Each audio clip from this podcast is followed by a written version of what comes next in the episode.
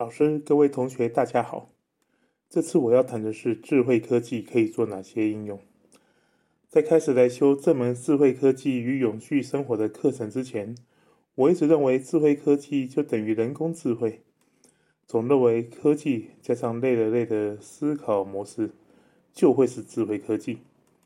后来阅读了老师介绍我们的第二次《机器时代》这本书之后，我的想法有了一些改变。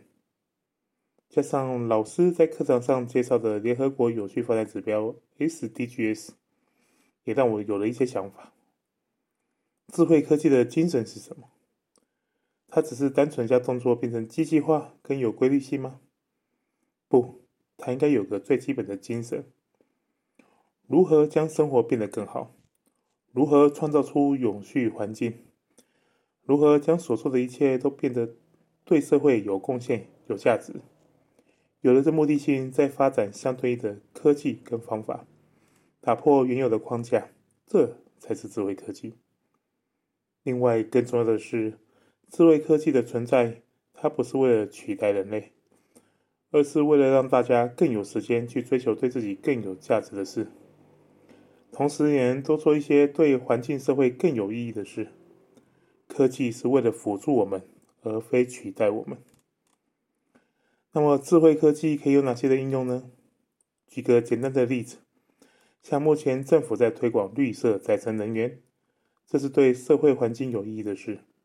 希望别再乱开采天然资源，别再排放废气或生化废料，这些对环境跟人类都具有伤害性。但再生能源的发电该如何帮助我们，且真的能降低现有电厂的负载呢？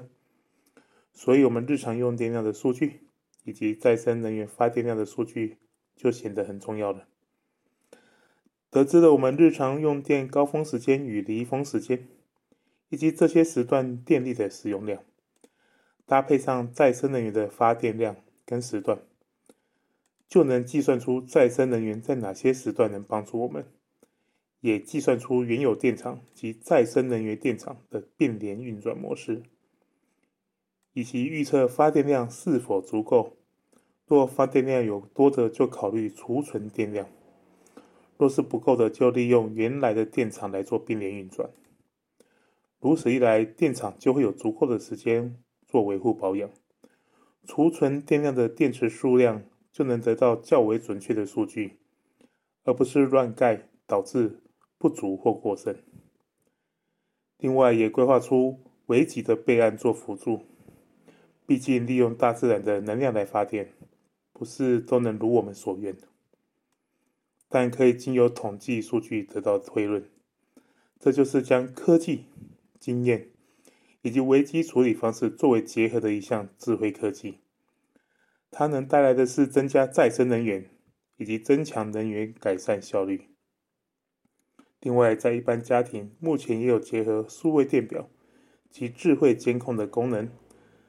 确认家中常耗电的电器，以及非在家时间却一直耗电的家中电器设备为何，然后采取相对的措施节约用电。